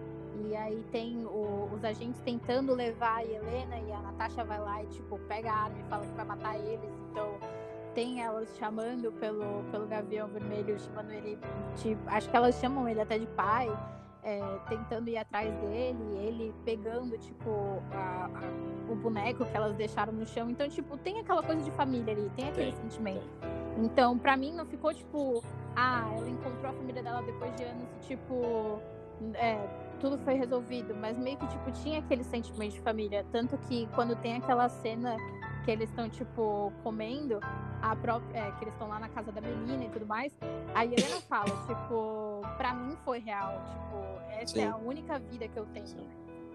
Essa é a única família que eu tenho. Então, se para vocês não foi, foda-se, porque para mim foi, entendeu? Até porque ela era completamente alienada do que estava acontecendo. Sim, uma, criança uma criança que não tinha contato com nada daquilo que era o também, universo é. desses é, agentes secretos, né? E dá pra ver que a Melina considerava as duas como filha, porque, meu, se ela não considerasse, ela não teria guardado, tipo, foto delas. Uhum. Ah, sim, é. Inclusive ela, ela pergunta, tipo, ah, por que, que você tem isso? É, então, tipo, tem aquela coisa da, da Melina, tem aquela a sensação de responsabilidade. Então, se você for ver a mesma coisa com o Gavião Vermelho, porque, tipo, ele tem tatuado a Natasha e a Helena, e nas costas ele tem, tipo, é a Melina. Então, é. tipo, e a Melina é a maior. Sim, é. Então, tem aquela coisa de que eles se consideravam uma família e talvez se não fosse por causa do Dracov, talvez eles tivessem sido uma família. Uhum. É, não, é. É, essa é uma das reflexões, acho que o filme traz e que acho que é importante estar tá nas entrelinhas, que é justamente o quanto de, existe de humanidade na vida de um agente secreto. Sim, acho que esse é um dos pontos. O quanto existe de, de, realidade na vida desses caras. Porque, tipo, tudo é. é falso, se você for olhar. Nada daquilo tende a ser real. Eles têm que criar a realidade é, de forma subjetiva, falso. porque no final das contas eles continuam sendo humanos, eles não são máquinas. Então eles sim, acabam sim. tendo esse aspecto social. A mesma coisa quando você tem a questão do Tom Hanks, que ele vai lá para vai estar tá lá exilado na praia, ele pega lá, o, acho que é sexta-feira, é o Wilson, e aí ele desenha lá na bola de vôlei, não sei é. o quê, para criar justamente essa questão da, da sociabilidade dos seres humanos. O ser humano necessita de contato. É, com, é um com um semelhante, né? A gente não consegue ser. É, e a gente, a gente vive um pouco disso na pandemia, né? Tudo que, que é dark, que resume a, sei lá, você está deslocado da sociedade, a gente pode relacionar com a pandemia, porque é um é. momento ímpar da, da nossa sociedade que justamente aflora esse tipo de sentimento. Mas, Mas é, é, é, querendo ou não, tipo, ninguém é 100% tipo sozinho, feliz né? sozinho, entendeu? É, então, literalmente tipo, sozinho. Querendo ou não, a gente como. precisa ter alguma coisa, precisa ter algum é. amigo ou algum familiar, ou até tipo algum cachorro, gato. Exato. Sim. Alguma coisa tem que ter ali pra gente ter uma conexão com o mundo, entendeu? Não dá pra é. você ser 100% sozinho. Então, eu acho que essa parte de mostrar a família da Natasha desde o comecinho dá um pouco de tipo traz a humanidade dela, entendeu? Porque a gente já sabia que ela não era 100% ruim, sabe? Tipo, Sim, é, ou 100% porque, fria, né? Sim, é. até porque, meu, ela foi no enterro da Peg pra não deixar o Steve uhum. sozinho, entendeu? Tipo, ela tinha aquela, aquele restinho de humanidade nela. Tanto que a Melina mesmo fala como você conseguiu manter o seu coração bom, assim, sabe? É. Uhum. E aí a Natasha fala que a dor faz a gente é, ser mais forte, né? Que foi uma coisa que a Melina ensinou para ela. Então, uhum. por mais que eles não tivessem se falado há anos, ainda dava para entender que tinha aquela coisa, tipo, aquela faísquinha assim de tipo, somos uma família. Sim. Tinha aquele tipo, aquele sentimento que ele, elas tinham quando criança. A Helena mesmo, tipo, meu, querendo ou não, a Helena sempre no filme dá a entender de que ela queria ter uma conexão com a Natasha, de que ela tinha uma, uma vontade, assim, de ser irmã mesmo, entendeu? É, porque de todas as personagens, ela é justamente a que tem mais relação Uh, afetiva, né? Porque memória afetiva, principalmente, Sim. daqueles as tempos. Duas pequenas, né? As duas eram pequenas e a Helena nunca, a, a, naquele momento do a Helena nunca teve contato com o que é o mundo dos agentes secretos. Então ela é uma Sim. personagem completamente alienada, uma, uma, criança que literalmente acredita que tudo aquilo é real. A Natasha, por outro lado, tudo bem, ela teve um pingo ali, uma iniciação na. É, que não é KGB, é outro nome, mas enfim, o Serviço Secreto Russo. Mas ela volta e tem o contato com aquela família. Então, de fato, ela teve contato com o que é ser uma, um membro da, do Serviço Secreto Russo só que ela ainda é uma criança. Querendo ou não, ela é uma. Acho que ali próximo de uma pré-adolescência. Ela talvez, devia enfim. ter uns 12. Uns 12, né? 12, 13 anos. Então ela cria também afeto. E, tipo, isso é natural. Por mais que você tenha, experienci... é, tenha experienciado essas questões traumáticas, você acaba criando afeto com aquelas pessoas que você convive todo dia. Sim. E os próprios pais, no caso, o Guardião Vermelho e a Melina, eles também criaram uma relação ali. Não era para ser, eles falam, tipo, é, a gente queria que fosse só frio no começo, que a gente nos falasse e tal, mas vivendo naquele cotidiano rotineiramente, acho que por dois, três anos que eles ficaram naquilo lá, não tem como você ficar completamente inerte às suas relações Sim. subjetivas mais importantes. É, e é isso que ia, acontece. Ia bater o coraçãozinho ali. É, não, e no caso do Guardião Vermelho, você percebe que ele é bem é, coração fraco, né? Não coração é. fraco, mas tipo, bem coração grande, tipo, ele mole, exatamente, ele ele sente realmente um afeto por todas aquelas pessoas, mas óbvio que ele tem que coadunar isso com a missão que ele, em tese, entendia essa missão institucional dele, que era o bem da, da Rússia, do Império Sim. Soviético. Né? Até que quando, tipo, quando tem aquela cena que eles estão jantando, né, a, uhum. e eles, eles meio que brigam, é, e a Helena vai pro quarto, é ele que vai atrás dela tenta conversar com ela. Tudo bem, daquele jeito horrível dele. É, ele não tem jeito, ele não tem cacuete de pai, é, né? Mas ele tenta, tipo, isso é tenta, fofo, né? Entendeu? Aí ele começa a cantar é. aquela música, né? né? American Pie. É uma puta música, inclusive. Foi uma boa Sim. música que eles escolheram. Então, porque é uma tipo, música é. longa. Tem aquela coisa meio que, tipo assim, olha, eu sei que eu não sou seu pai, mas eu lembro daquela música que a gente Que cantava. você gostava, é, E, exatamente. e, e, tipo, tô aqui, tá ligado? Tipo, ah, se pra você foi real, pra mim, pelo menos, foi real também. Eu fiquei muito esperando, porque eu, eu jurava que ele ia entregar, tipo, aquela boneca lá que ele pegou no começo do filme. Eu achei que ele ia é. entregar pra ela. Eu fiquei tipo, mano, se ele entregar, meu coração vai quebrar aqui mesmo. Mas eu achei muito. Eu, achei, eu gostei dessa parte. E pelo que, pelo que eu vi, parece que foi o David mesmo que quis é, fazer essa Introduzir. parte. Que introduziu essa. Que colocou lá no filme e falou, gente, será que não ia ficar legal colocar isso? Então, uma puta sacada, sabe? Porque eu achei Sim, uma cena muito. Muito forte, assim. Muito quente, né? É, tipo, Um uma, ce- uma filme que em cena- tese é meio frio muitas é, coisas. uma cena tipo, olha, tô aqui, sabe? Uhum. Apesar que a gente, tipo, é agente russo e temos que ser super frios e matar todo mundo, eu tô aqui. E, É você. é, Não, continua. Ele não tem muito um conceito de pai, né? Porque quando ele encontra elas, ele, ele fala assim, ah, eu tô orgulhoso de vocês, das minhas meninas, porque, tipo, vocês Uhum. é, mataram não sei quantas pessoas. Então, tipo, pra ele isso era muito Questão bom. de orgulho, né? É, e é muito, muito legal essa coisa de referência, né? Porque se a gente for ver, tem o primeiro Vingador. É, pri- no primeiro Vingadores tem o Loki falando assim que a conta já tava vermelha, que, que já tava assim, de um jeito negativo, e aí a gente tem nesse filme o, o Guardião Vermelho falando assim, ai, que ele tá super orgulhoso por, por a conta delas estar super vermelha, por elas terem matado várias pessoas. Várias pessoas, né? Tipo, Uhum. como assim? Não, e é engraçado que ele é, ele é um personagem curioso, porque ele demonstra ao longo do filme que ele era uma pessoa, uma pessoa extremamente ideológica, né? Naquela questão principalmente de estar alinhado com os interesses soviéticos, principalmente da Guerra Fria, ele demonstrava ser uma pessoa extremamente ligada ao regime, né? Ele Sim. se orgulha, ele canta, canta aquela musiquinha do, do Guardião Vermelho, que eu Uhum. não, não sei cantar, não sei a letra, mas é algo extremamente isso, tipo, defensor do regime, aquele que tá sempre aqui por a gente, que é um pouco daquela ideia ah, do regime comunista da época, de você ter a força no coletivo, mas óbvio que na nossa realidade eles não tiveram, até onde a gente sabe, sabe, não tiveram acesso a um super soldado desse porte. Então você não tem um Verdade. ícone pra incutir esse tipo de sentimento. E aí, enfim, a música traduz um pouco disso. E ele é uma pessoa extremamente ideológica que se sente traída durante o, o filme, ele revela, porque o Draco não tinha interesse nenhum na em questão política da nação. É, ele tem os interesses escusos dele, que é justamente formar o império do submundo dele, utilizar as viúvas para controle político, porque ele é justamente um megalomaníaco, né? E, O Draco meu, é um personagem assim. É, é. Sabe uma parte da hora que eu vi esses dias? É que, tipo, no final do filme, quando começa a passar todas as que estão em ativa, todas Hum. as, a- a- todas as mulheres que apareceram, elas eram, tipo, filhas ou parentes do, do pessoal que trabalhou no filme. Nossa, É. Porque a, a diretora do filme quis passar mais um sentido de, de que eram pessoas comuns que poderiam ser as viúvas, entende? Eu aham. achei isso muito louco. Eu falei, tipo, gente, que legal, sabe? É. Esses detalhes são legais, né? Eu dessas coisas. É, você começa a tá, procurar as coisas, você fica tipo, mano, top. e tá completamente em diálogo que é o filme, né? Porque ele diz que as viúvas negras literalmente podem ser qualquer mulher que tá andando na rua. Ele Sim. tem acesso a um plantel gigantesco de pessoas são de, de mulheres são deixadas às ruas que ele pega e transforma nessas máquinas de derrubar regimes e construir políticas próprias dele e interferir justamente no governo das nações mais poderosas. Enfim, ele é um personagem geopoliticamente megalomaníaco.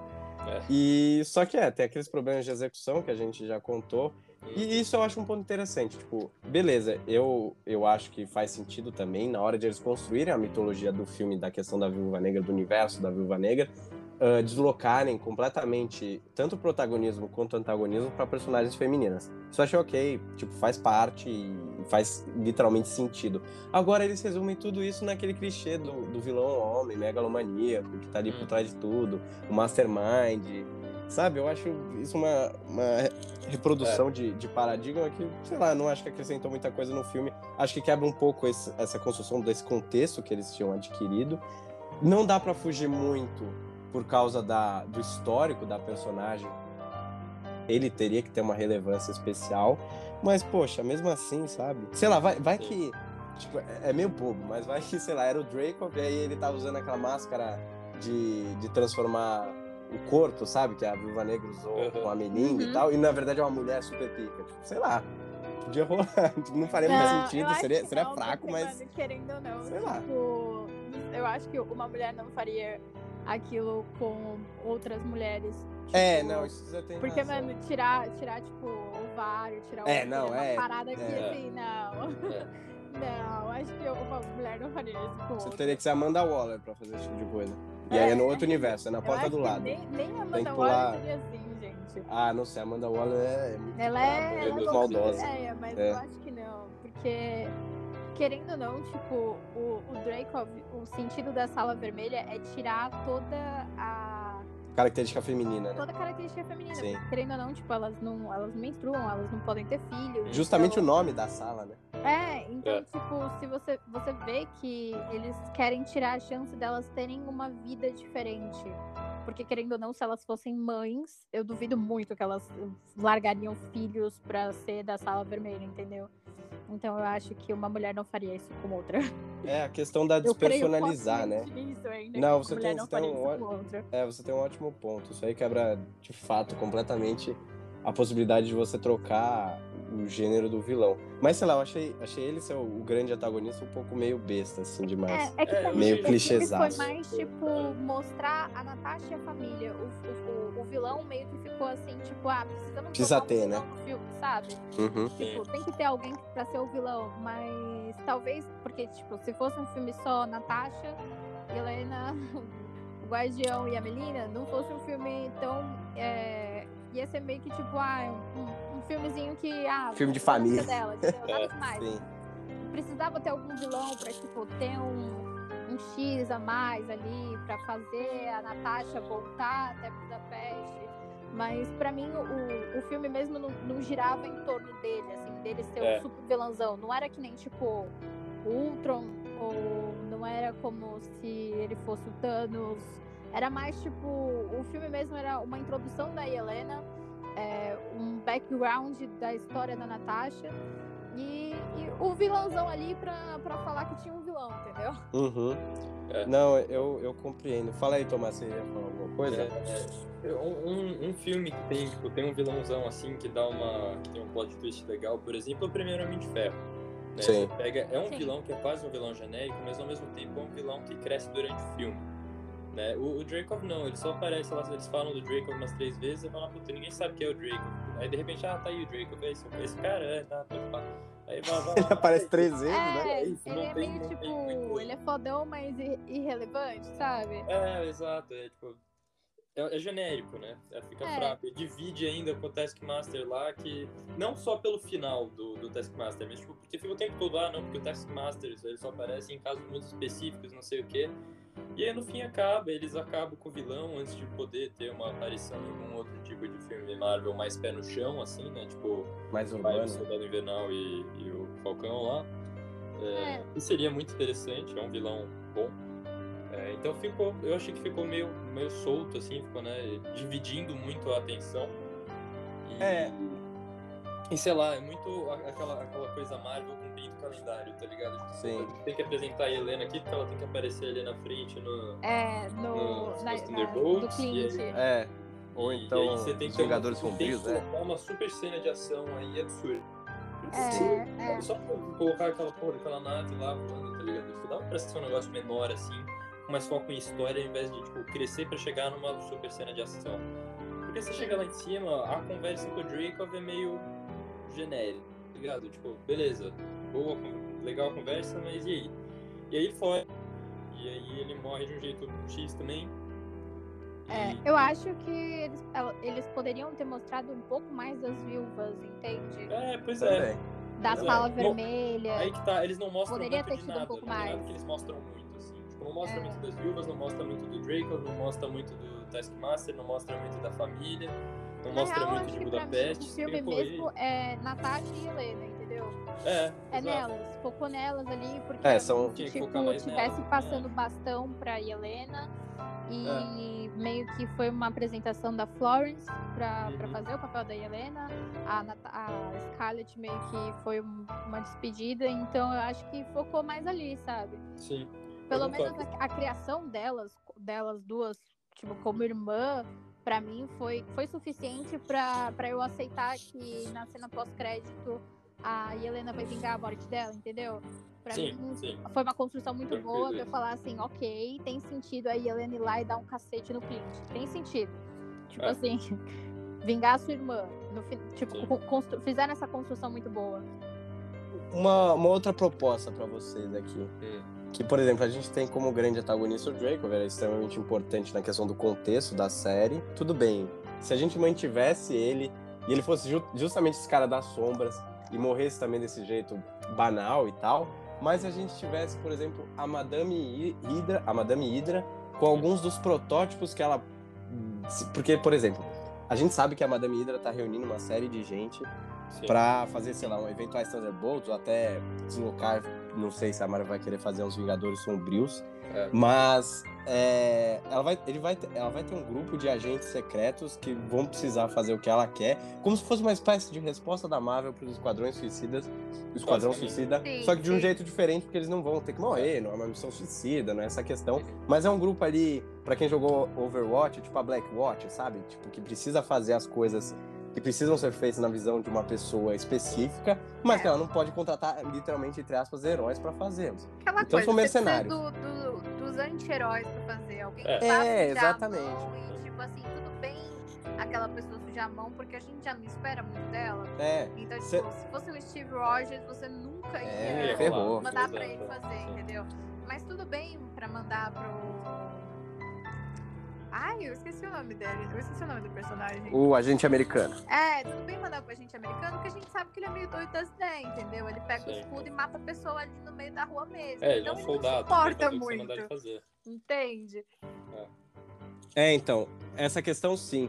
E aí, esse era o meu ponto. Tipo, e se, e se, nesse filme você tivesse uma introdução dela com alguns desses personagens, não óbvios principais, porque ela tá criando agora, mas como se fosse uma espécie de protótipo. E aí ela fosse a, a grande antagonista também correndo por fora, jogando esses tipo de, de antagonistas secundários, né? Que no caso seriam meio que os minions dela, justamente para produzir a cena de ação. Eu achava que seria interessante também.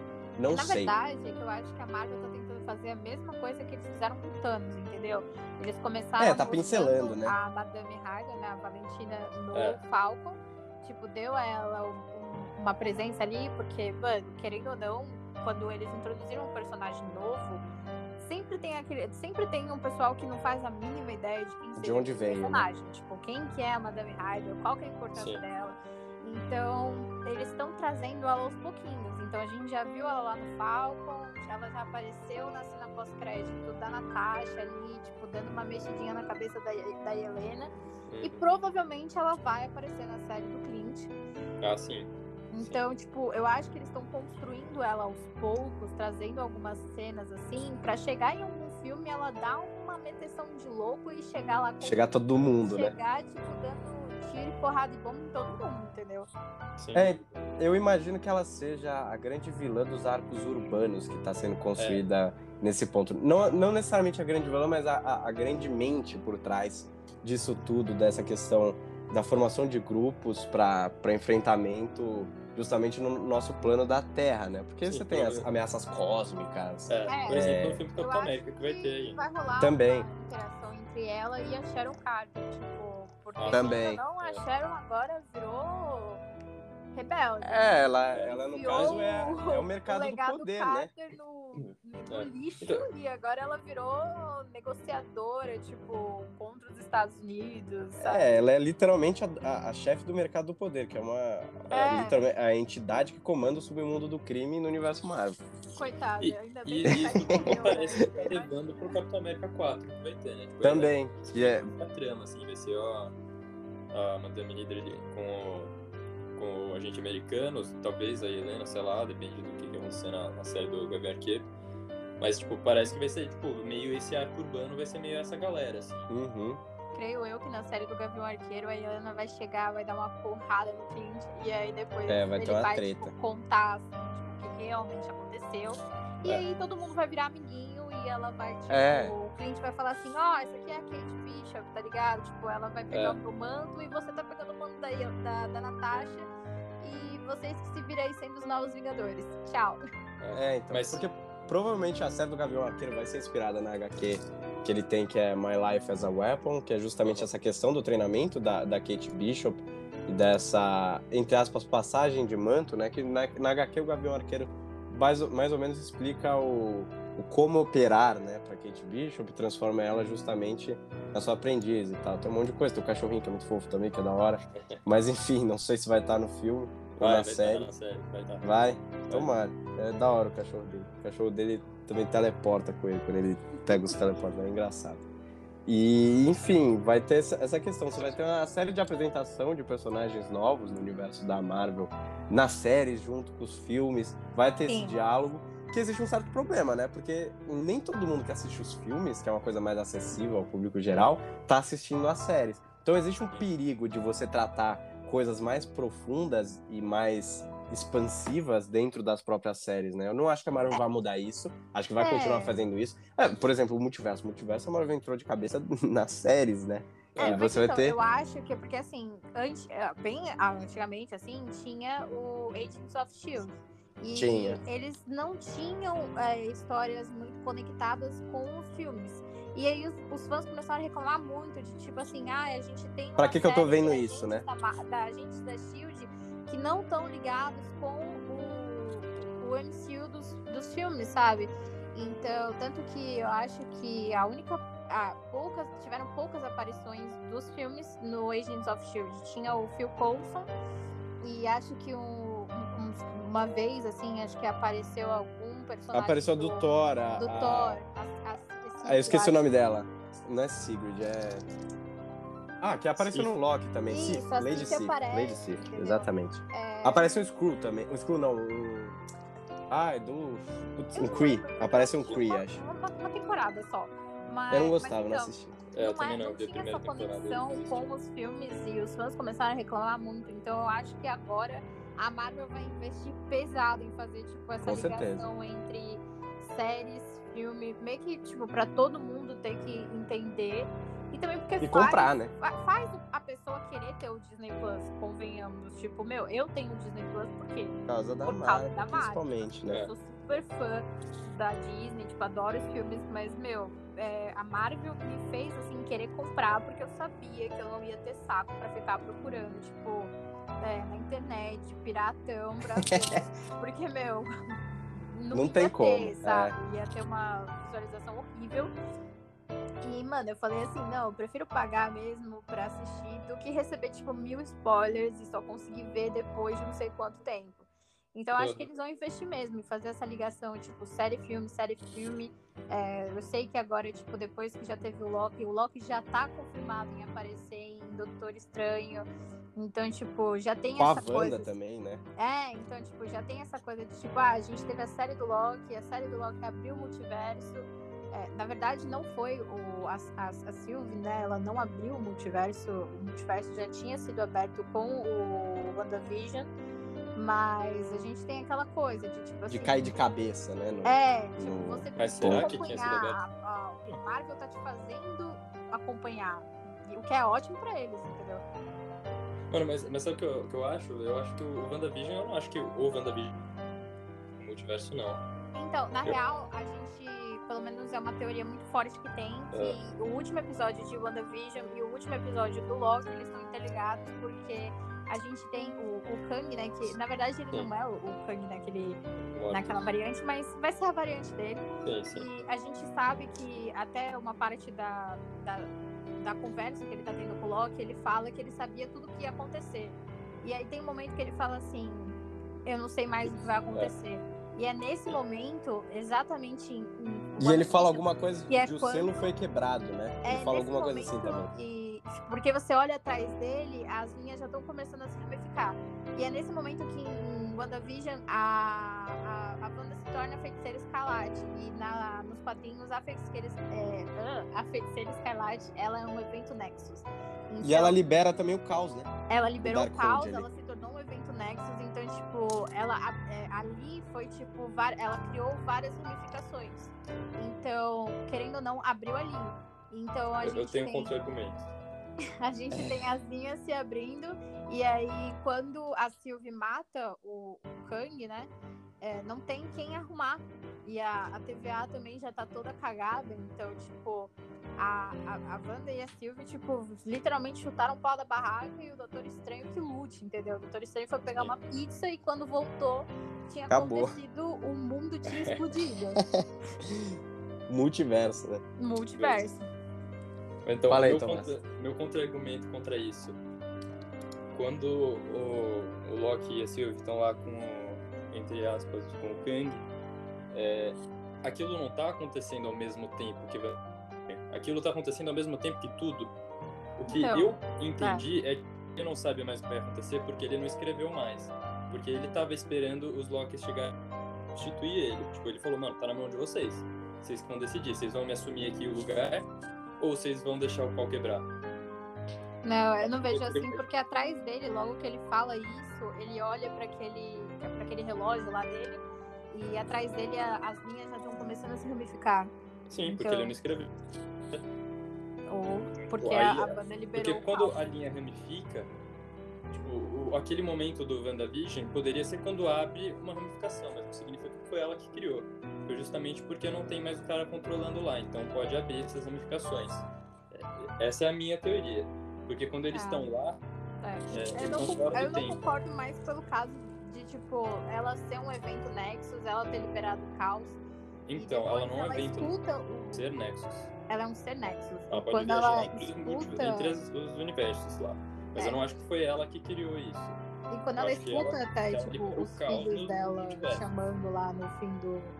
Então, aí, aí porque Ali abriu uma tem o- porque ela, a conexão. porque abriu uma ramificação e ela é um ser Nexus, então ela pode ouvir meio que o que acontece nas outras. Se em uma outra ramificação ali ainda tem os filhos, ela, ela tá ligada. Tá ligado? Então, mas tecnicamente não era pra existir várias linhas, entende? Porque deveria Sim, ser uma linha então. só. Então, se, tem, tá, se tá tendo ramificação, já era, tipo, abriu o multiverso. Sim, mas então, mas abriu o multiverso. Só que não, Não. foi por causa dela. Foi por causa do, Ah, do, do não Kang que parou de escrever o negócio. Porque quando Não ele para de escrever, tipo, a- aquele ponto no tempo em que ele fala, puta, agora fudeu, não é um ponto no tempo, são todos os pontos no tempo. Tipo, tá abrindo ramificação em 1940. Sim, Ligado? mas então, nessa nunca saberemos se foi gente tá, porque ele parou de escrever, se foi porque a banda liberou o caos. Não dá pra ser. Gente, só tem, só tem um homem que pode responder essa pergunta. O nome dele é Kevin Feige. Vamos ver Pois se é, ele vai responder, é. se ele vai Só dá pra saber ele. ele Mas já reuniu- dessa teoria de que, de que WandaVision e Loki estão interligados, porque foi Sim. exatamente no mesmo momento, tipo, no, é até os mesmos minutos, são acho que é no 27 minutos Isso, 40 isso eu concordo. Então, Isso eu gosto de, de, de, de, pensar que estão conectados mesmo por isso, mas eu, eu, eu inverto a, a questão ali. Eu não acho que foi a Wanda que abriu e no momento que a Wanda abriu, mudou lá pro Kang. Porque o Kang tá fora do tempo. Ele não tá, tipo, na- é, no mesmo presente que a Wanda. Então não tem como. na verdade, ele tá em tudo, né? Ele é o presente, passado o Exatamente, quando ele deixa abrir lá, abre em todos os lugares, inclusive na Wanda. E como a Wanda tá numa, linha do tempo que, não, que, que é contínua, uma ramificação abrir no passado não vai mudar o presente dela. Então quando abre a ramificação ali onde ela tá, aí sim. Aí sim tem o, tem o Acho que foi ela que criou, eu acho que foi o Kang, mas eu acho que sim tá conectado. Eu, eu concordo que foi esse mesmo momento. Agora que só tem que esperar o Kevin é abre as pra, resolver isso. Vamos esperar o Kevão. O Kevão, o Kevão já, já se reuniu com, enfim, as grandes mentes do, mas do universo, mas já mandou o zap, exatamente. Tem regras. Já mandou o zap para definir as regras do multiverso e saber o que, que eles podem ou não fazer, justamente para evitar burburinho, não digo de vocês, mas porque vocês estão apresentando teorias, mas aquele pessoal que só se preocupa em achar furo no roteiro. Sim, E fica é, não pistola, caos, essas né? coisas dão não errado. é, É. É. Kevin Feige já chegou e falou assim, gente, é isso, isso e isso, entendeu? Não sai disso, pelo amor de Deus. É, senão é vai tipo- ter gente doida vindo, massacrar a gente. Ele entendeu? chegou e falou, multiverso, multiverso, pode tudo, pode tudo, mas não pode tudo, pode ser isso daqui só. Pode É tudo, assim mas pode, não pode tudo, isso, só pode tudo entendeu? desse jeito. Mas, é, é- mano, é muito louco como A lei de Feige. os fãs são muito doidos, né? Porque se for é. ver, tipo, Multiverso abriu, o pessoal já tá tipo assim, vai ter três Homens-Aranha. Vai ter, né? No filme do Tom Holland não apareceu os outros dois Homem-Aranha. Acabou. Vai ver, tipo, fã explodir, entendeu? O Homem de Ferro vai voltar, eu já escutei essa também. Não, essa, essa vai voltar com essa é foda, outro, vai voltar, outro, outro ator que não sei verdade, o quê. O Steve, ele não morreu, ele foi pro passado e ele mudou coisas do passado. E, e alterou, né? O filme dele mudando as coisas do passado. tipo assim, é, gente. Vai ter essa. Mas apesar disso, isso é meio um furo, entendeu? Né? Aceitem. Why do you always do that thing? Do what? The thing you do when you're fighting. The, like the this this thing that you do when you whip your hair when you're fighting with the arm and the hair and you do like a fighting pose. It's a yeah, it's a fighting pose. You're a total poser. You're a poser. Acho que então só pra gente concluir esse episódio, eu queria saber as notas de vocês pro filme é, eu já, já falei com, com a Grazi mais um pouco antes, que a minha nota foi 6,5, porque eu não achei que tem nada revolucionário. Eu acho que é um, um bom. Um longo adeus, né, da, da Viúva Negra. Longo adeus, inclusive, um livro do Raymond Chandler, bem legal. Mas, enfim, eu acho que é um bo uma boa despedida. Um pouco fora de época, que era uma questão que a gente trouxe no contexto, mas que não tinha muito como resolver. E peca na, na parte do, do antagonismo, de você trazer algum é, antagonista suficientemente bom para puxar a trama também. Então por isso que essa nota. Vocês bem, não acho que é um desastre, tá? Porque eu vi muita gente dizendo que o filme é literalmente um desastre, que não serve, não, não. que não, você não precisa assistir, não sei o que, não acho que é assim também. É, não, não acho que vai agradar, vai agra, agradar perdão, gregos e troianos, mas acho que é um, um, filme ok. Tipo, você não vai ficar pistola porque você viu esse filme, você não vai falar que é uma perda de tempo, muito pelo contrário. É um filme que tem muitas, muitos pontos positivos se você olhar principalmente para as atuações de forma individualizada. Sim. Uhum. Falem vocês aí, cada um. Bom, tá. Eu, mano, eu acho que eu vou ficar no 6 também. É, eu acho que é um filme divertido, né? Ele tem um lado, tipo, é legal assistir, você assiste feliz o filme. É, tem ação, tem, tem um monte de coisa legal. Mas eu acho que ele realmente ficou um pouco perdido, tanto no tempo quanto em questões de, de oportunidades. Eu acho que esse filme é meio que uma oportunidade perdida. Eu acho que é um, é um adeus que não é muito um adeus, né? Eu acho que podia ter ido mais para um lado mais emocional dela, assim, mais conexão com a Helena, talvez.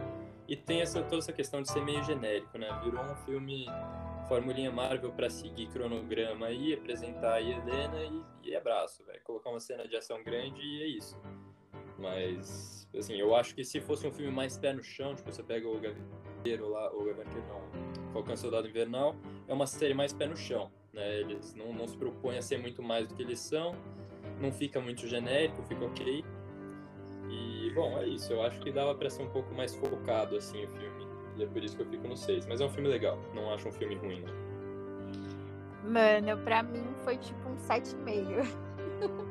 Mas é porque, tipo, o meu conceito de filme, assim, é... eu pensei, eu conversei até com a Lê, eu falei assim, meu, entre Thor 2 e, tipo, Homem de Ferro 2 e 3, pra mim foi bem melhor, entendeu? Então, ah, pra sim, mim é um 7,5, porque eu acho que foi, tipo, uma história coerente, tipo, teve a apresentação da Helena, teve a apresentação de personagens novos, eu achei que foi, tipo, um, um fim pra Natasha, que tipo, a gente já sabia que ela morreu, mas a gente queria saber um pouco mais do passado dela. Acho que teve, tipo, teve a parte, assim, do empoderamento feminino, trouxe, né, diretora, diretora mulher, então, tipo, teve uma visão diferente da construção do filme, porque, querendo ou não, quando é uma diretora tem essa diferença de visão do diretor homem e da diretora mulher, então eu acho que teve umas cenas assim que foram mais foram feitas assim bem interessantes de um de um jeito tipo pensado por uma mulher, entendeu? Tipo, tem mais emoção ali porque foi pensado por uma mulher, talvez se tivesse sido feito por um homem não teria tanta tanta essa parte sentimental. Então acho que para mim dá um 7,5, eu acho que foi, foi um filme bom é, eu não tava, tipo, achando que ia ser, tipo, nossa, um ultimato, assim, tipo, meu Deus. Mas eu queria muito, tipo, ter, eu queria muito esse filme, até porque ia ser o primeiro filme solo, assim, da Marvel, que era de uma personagem feminina. E eu achei que foi bom. Tipo, é, não tinha, ele não tinha grandes coisas para acrescentar, até porque a personagem morreu. Então, o, com o roteiro que foi dado, foi feito um, um filme bom. Para mim é isso.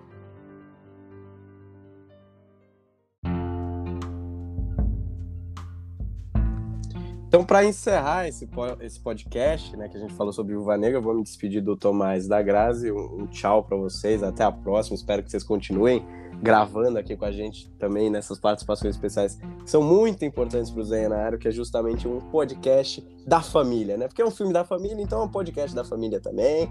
É, a gente precisa ter esse, essa questão de comunidade, é importante criar o podcast não é feito por uma pessoa, duas pessoas, não, é feito por um monte de gente que discute temas que elas gostam e isso faz parte. Então eu acho que acho legal de vocês participarem, então extra convidados para participar em próximos episódios, diversos temas, não precisa ser necessariamente é, revisão e crítica de filme, mas enfim, tá aberto as portas aqui para vocês. Sigam com a gente que vocês vão receber novos convites de participação. Perfeito, quando quiser é só chamar. Muito obrigado pelo convite aí, mano. Foi uma honra participar aqui. E é isso, mano. Podcast família. Diversão para todas, né? ah, é isso muito mesmo. Bom, mano. Mas sério, obrigada. Imagina. Isso aí, mano. Obrigadão, mano.